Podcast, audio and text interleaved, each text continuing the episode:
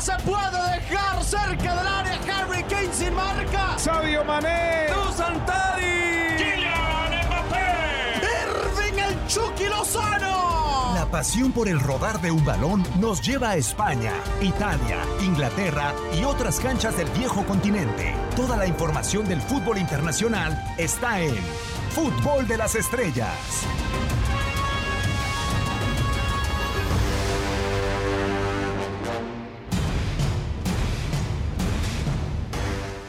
¿Cómo están? Un placer saludarlos. Nuevas emisiones del podcast de Fútbol de las Estrellas. Ya con una temporada, si le queremos llamar agonizante, pero con duelos muy atractivos, con duelos eh, muy importantes en cuanto a nombre, entrenadores, récords y demás. Bueno, la, las historias realmente sobran en estos instantes. Un servidor, Diego Peña, en este micrófono que lo saluda y con el gusto de volver a tener esta fabulosa terna a la cual yo le he aprendido bastante y que me encanta compartir micrófonos con ello. Primero, Raúl Méndez en la secta. La bautizaría Marc Rosas, que por acá hace rato que no ha pasado después de formar eh, el grupito. Raúl Méndez, con el placer de saludarte, amigo. ¿Cómo estás?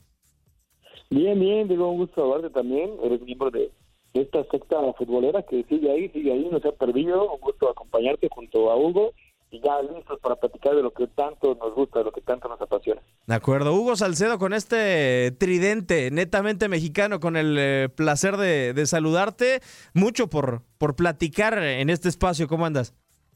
Muy bien, y en este tridente con el cual evidentemente me encanta compartir, pues sí, la realidad es que tenemos muchísimos comentarios que generar en torno a la actualidad del fútbol europeo en estas instancias de definición en las dos competencias continentales y evidentemente también con el cierre de cada una de las competencias locales. Así es que vaya si tenemos tela de dónde cortar nuevamente.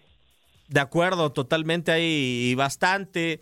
Eh, las conferencias de prensa son tensas en algunos espacios, los partidos se vuelven muy atractivos por nombres, por calidad de los equipos, eh, más o menos como lo quería Florentino Pérez. Pero bueno, eh, dejando un poquito eso de lado, ha habido una pregunta, Raúl, que en las últimas semanas se ha intensificado en el panorama del Real Madrid el de si el Real Madrid, si su entrenador Zinedine Zidane, si sus jugadores tienen esa sensación de doblete. Eh, a mí lo, lo, más extraño no se me hace la pregunta, eh, lo que me genera sensación eh, distinta es ¿por qué luce anormal que el Real Madrid pelee por dos títulos, esté a seis partidos de poder tener dos títulos en sus vitrinas, cuando a este equipo es lo que se le exige de cajón, Raúl?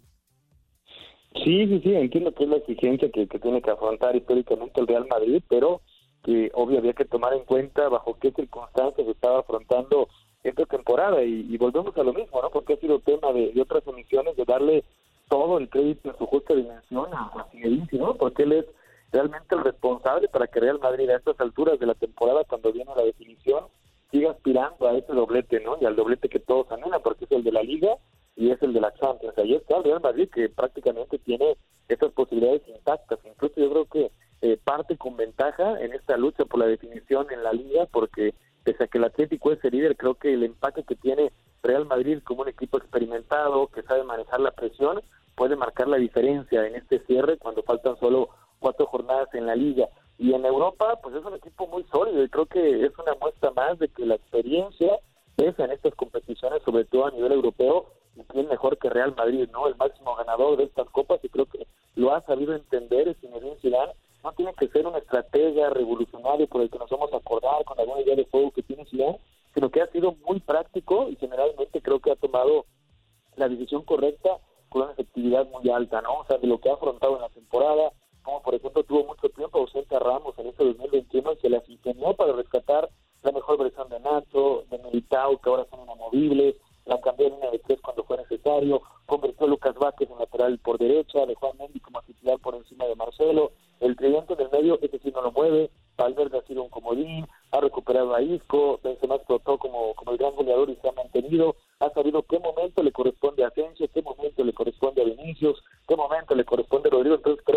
ahí Zidane ha sido muy inteligente para manejar este plantel, ha hecho movimientos estratégicos en partidos clave contra el Atlético, contra el mismo Barcelona, entonces creo que el Madrid está en el lugar donde se encuentra peleando por un doblete.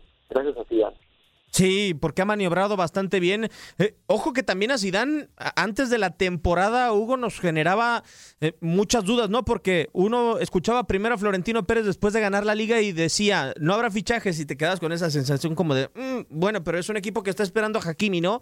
Eh, es un equipo que está esperando a Odigard, es un equipo que puede esperar a Ceballos y, al final, pues no, no llegaron y uno tildó a Zidane de culpable de esta situación cuando quizá la culpa también se pudo repartir con la directiva de buscar dinero en el Inter de Milán o demás. Pero yo lo que te quisiera preguntar, Hugo, ¿tú, ¿tú cómo vislumbrabas el panorama de este Real Madrid con todas estas circunstancias de jóvenes que no llegaron y de futbolistas que parecía que no iban a alcanzar el nivel que hoy sí tienen?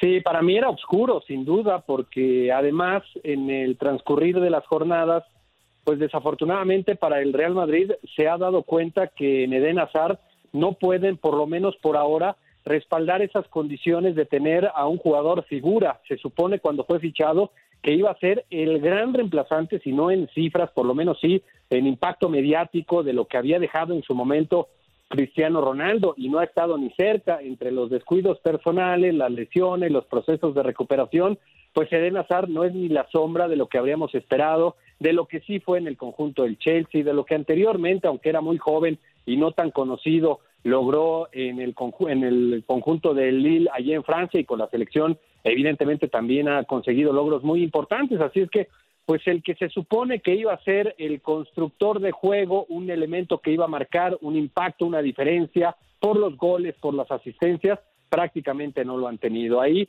debemos de concentrar toda la atención y el reconocimiento sin duda en Karim Benzema. El gato ha estado muy por encima de, los, de lo que seguramente habríamos podido esperar. Se tenía duda acerca de cómo iba a ser la etapa post Cristiano Ronaldo y gracias principalmente a la presencia del gato Karim Benzema, la convivencia y los resultados y el protagonismo ha sido mucho más sencillo, eh, sencillo de sobrellevar. Así es que pues en ese sentido algunos referentes y evidentemente la sensacional dirección de parte de Zinedine Zidane son los grandes factores que ahora mismo tienen al cuadro merengue todavía con posibilidades, tanto en Champions como evidentemente en la competición doméstica. Ah, hay alabo, Raúl, cuando lo que me gustaría preguntarte, porque muchas veces tú controlas, ¿no? La planificación de los equipos es muy famosa en Europa. Si compraste o te faltó comprar a un central, un lateral, un mediocampista, un centro delantero, eh, de lo que tanto se ha hablado en el Real Madrid por Mbappé o por Holland. Eh, pero a mí me gustaría preguntarte, ¿para ti el Real Madrid ha podido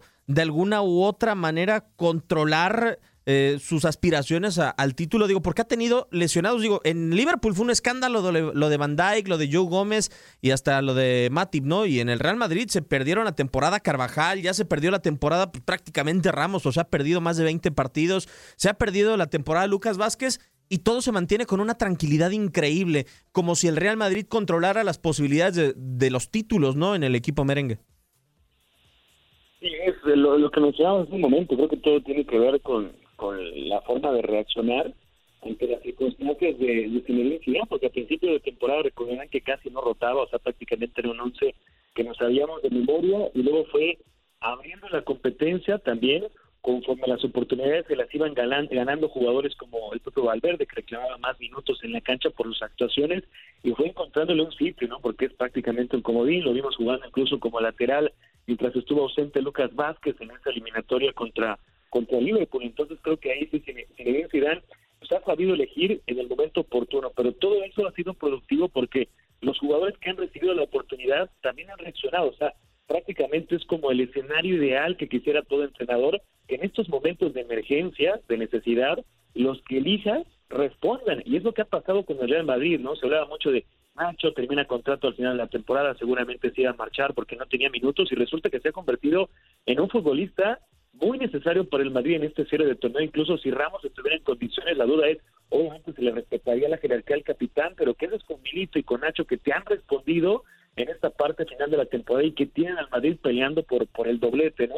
Y lo mismo lo trasladamos con Vinicius, que tuvo esta erupción en la ida contra Liverpool, pero necesita esa consistencia. Entonces, sí, la mano de Zinedine se nota, pero no hubiera tenido el mismo impacto si los jugadores no responden en la cancha. Creo que sí, el Madrid ha tenido finalmente esta evolución de los jugadores que habían traído precisamente como refuerzos para presionar al once que ya nos conocíamos de memoria para aumentar la competencia interna y lo está encontrando justo en este momento. No es lo único que le falta, como ya lo decía Hugo, pues es de Ben Azar, que tenga esa confianza para que poco a poco retome el nivel, pero se ve muy difícil que en esta recta final el tiempo le alcance, que tenga esa confianza, que esté plenamente recuperado, pero creo que son esos dos factores, lo de Zinedine Zidane y que los jugadores finalmente, el que le toque jugar, está respondiendo. No, y hasta hay canteranos de por medio, ¿no, Hugo? E, eso es lo increíble, lo de Blanco, lo de Chust. Eh, uno no se hubiera esperado, uno voltea a ver al equipo del Real Madrid eh, a veces en su banquillo y dice, este es el Real Madrid que está en semifinales de Champions League. O sea, yo hay veces que sí me quedo pasmado eh, cuando digo cómo Zinedine Zidane le da actividad a algunos futbolistas y le terminan respondiendo, pero hasta con poca experiencia.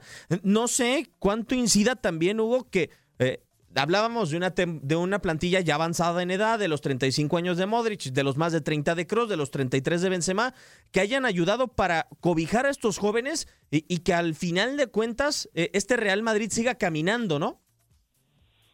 Sí, de acuerdo. Y en ese sentido, pues es la confirmación de que se trata sin duda de un equipo grande y que se comporta como tal, sobre todo en los momentos de más apremio, cuando más presión se puede llegar a generar, sin importar si se trata de la Champions, de la Copa del Rey o de la competición doméstica de la liga en este caso, así se comporta el equipo, así se comporta su director técnico, cada uno de los jugadores, los experimentados, pues evidentemente levantan la mano en primera instancia para tratar de soportar de mejor forma esa presión que puedan llegar a tener y después cobijan de manera sensacional a los jugadores jóvenes que en esta temporada seguramente han tenido un poco más de participación de la que todos habríamos esperado si en condiciones normales la plantilla hubiera encarado estos momentos determinantes. Así es que, pues esa condición que no todos pueden llegar a tener, hablando de clubes y hablando también individualmente de jugadores, de estar en un equipo grande, el Real Madrid lo asume de manera extraordinaria.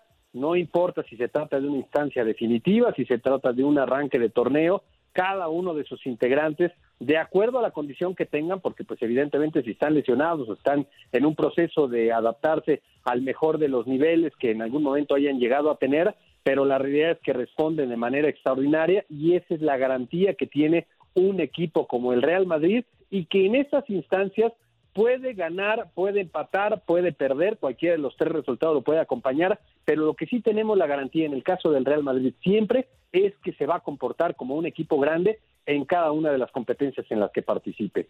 Sí, y, hasta ya lo ya está llevando al grado de que tiene una racha de partidos sin conocer la derrota eh, el equipo de Zidane. Yo por eso te pregunto, Raúl, porque creo que el esquema o el panorama de lesiones, situaciones extra cancha de la renovación o no de Ramos ya se venía arrastrando, no sé, desde octubre y, que nos veía, nos volteamos y nos veíamos y decíamos por ahí de diciembre, el Real Madrid no va a ganar ningún título esta temporada, o sea, parecía que ya estaba cantado.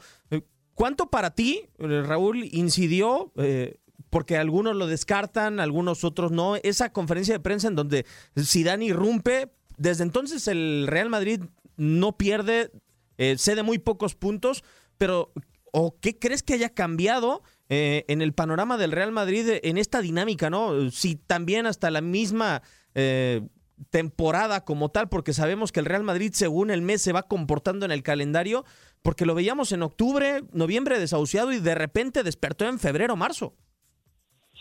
Sí, sí, sí, sí. Recuerdo que fue después de haber perdido contra el Levante en casa a finales de enero, donde Zidane dijo, pues somos el Real Madrid. Y prácticamente fue ese mensaje de que pues este equipo tenía que recordar cuál era su, su ADN ganador y a partir de ese momento el equipo se, se ha arrastrado en España, en Europa, pero también, bueno, se debe al desplome dramático partido a partido que ha tenido el Atlético de Madrid y eso ha abierto obviamente que la lucha por, por la liga con, con el Barça, con el Madrid, parece que ahora también ya se aleja el, Sevilla por esa derrota contra el Atlético, pero tiene que ver ambas, ¿no? Tanto como el Atlético de Madrid fue perdiendo esa ventaja que parecía pues irremontable apenas en diciembre, en enero, y justamente coincidió con el despertar del Barça, el de Real Madrid, lo que ha hecho que esta liga sea tan apretada como no se recordaba hace mucho tiempo, ¿no? Pero tanto el Barça como el Madrid, para poder alcanzar esa consistencia y ponerse tan apretados en la clasificación, tenía que combinarse con el estómago del Atlético, o sea, se están dando las condiciones y yo creo que de los que están peleando por la liga, al que veo más efectivo por, por la experiencia, insisto, por saber manejar esta presión, porque tiene un ADN ganador en la mayoría de la plantilla, es en el Madrid. Y porque incluso lo demostró contra el Osasuna el pasado fin de semana, generó, no caía el gol, no terminó por desesperarse eh, el equipo de, de Zinedine Zidane logró el, el, ¿cómo se dice?, el objetivo de abrir al, a los Osasuna y así seguir avanzando. Yo lo que te pregunto, Hugo, porque el Real Madrid está con posibilidad de disputar hasta seis compromisos a, a día de hoy, ¿no? Este, con oportunidad de dos títulos. Si el Real Madrid no lograra eh, alguno de estos dos títulos, si el Real Madrid se fuera en blanco en esta temporada por cómo estaba el panorama al inicio y por cómo está ahora, ¿le reprocharías no ganar eh, algún campeonato aún sabiendo que Florentino no invirtió, aún sabiendo los que se fueron? Pues mira, yo no soy aficionado al Real Madrid y seguramente entendería todas estas circunstancias adversas, lo que comentábamos acerca de algunos fichajes que fueron traídos como figuras que no han respondido, la cantidad de lesiones, todos estos temas que han acompañado al cuadro Real Madrid a lo largo de diferentes jornadas, seguramente yo no, pero los aficionados lo van a hacer. No tengas ninguna duda porque este equipo tiene que ganar títulos en cada una de las campañas y si son dos está bien y si son tres mejor y si son cuatro y así los que se puedan conseguir. Es un equipo grande y esa grandeza también de alguna manera te exige a ganar cada una de las competencias. Los aficionados comunes no se van a tomar mucho el tiempo de analizar si en la jornada 17 o en la 18 tenían tal o cual ausencia. Ellos ven al final de la temporada los resultados, los títulos y en función de ella pues evidentemente van a pasar la gran mayoría de los análisis y de los cuestionamientos. Así es que si no lograran ningún título, para la gran mayoría va a ser un fracaso y para la gran mayoría, evidentemente, tienen que llegar muchos jugadores, tiene que haber una modificación sustancial en cuanto a la plantilla, porque evidentemente los que en esta temporada han luchado y mucho, pues varios de ellos seguramente para el aficionado común no sirve para la próxima temporada. Así de cruel, así de injusto puede llegar a ser este deporte. Solamente gana uno, es el único que tiene éxito y el resto están destinados, en la gran mayoría, sobre todo si se trata de un equipo del prestigio como el Real Madrid, están destinados al fracaso. Arrojó una muy buena observación, uh, Hugo Raúl, que dependiendo del resultado, posiblemente el, aficionado diga tal jugador sirve o no sirve. ¿Tú te quedas conforme eh, o crees que Militao, que Odrio Sola, que ha tenido más rodaje del que hubiéramos esperado ya con las lesiones de Vázquez y de Carvajal, que estos futbolistas de los que se han dudado pues mucho desde la pasada temporada, incluso en, en la presente. Eh, ¿Crees que son futbolistas del Real Madrid o es el momento y hay que llevarlo con frialdad en el Real Madrid? O, o sea, ¿a qué, ¿a qué te refieres? Sí, a que sean futbolistas que quizá por el momento están demostrando, pero que propiamente no están hechos para el Real Madrid. Y el balance para, para el Madrid y especialmente para Zidane se hará cuando acabe la temporada, ¿no? Ver si pudo ganar estos dos títulos, alguno, o si se queda con las manos vacías, bajo qué circunstancias, ¿no? Cómo jugó el equipo en un nivel colectivo y después ya se sacará personalmente el rendimiento de, de, los jugadores. En ese sentido, creo que los que habían estado muy cuestionados porque no habían sido solución en ningún momento para el Madrid, están creo que dando la cara.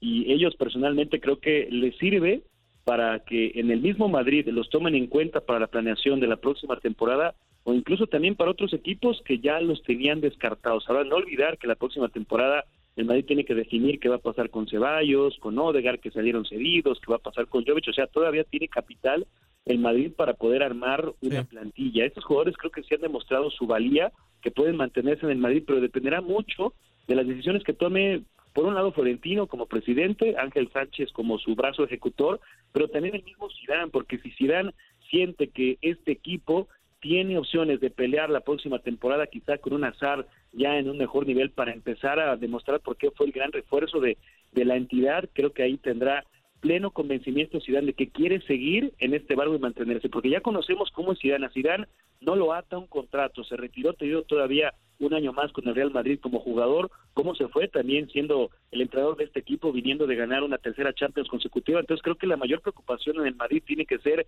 si se asegura la continuidad de Zinedine Zidane y si se da es porque Zidane está convencido de que el plantel que tiene quizá con algunos ajustes, porque también no es muy amplio el margen por la crisis económica que hay por, por la pandemia, creo que se quedaría con, con, la mayor parte de este equipo.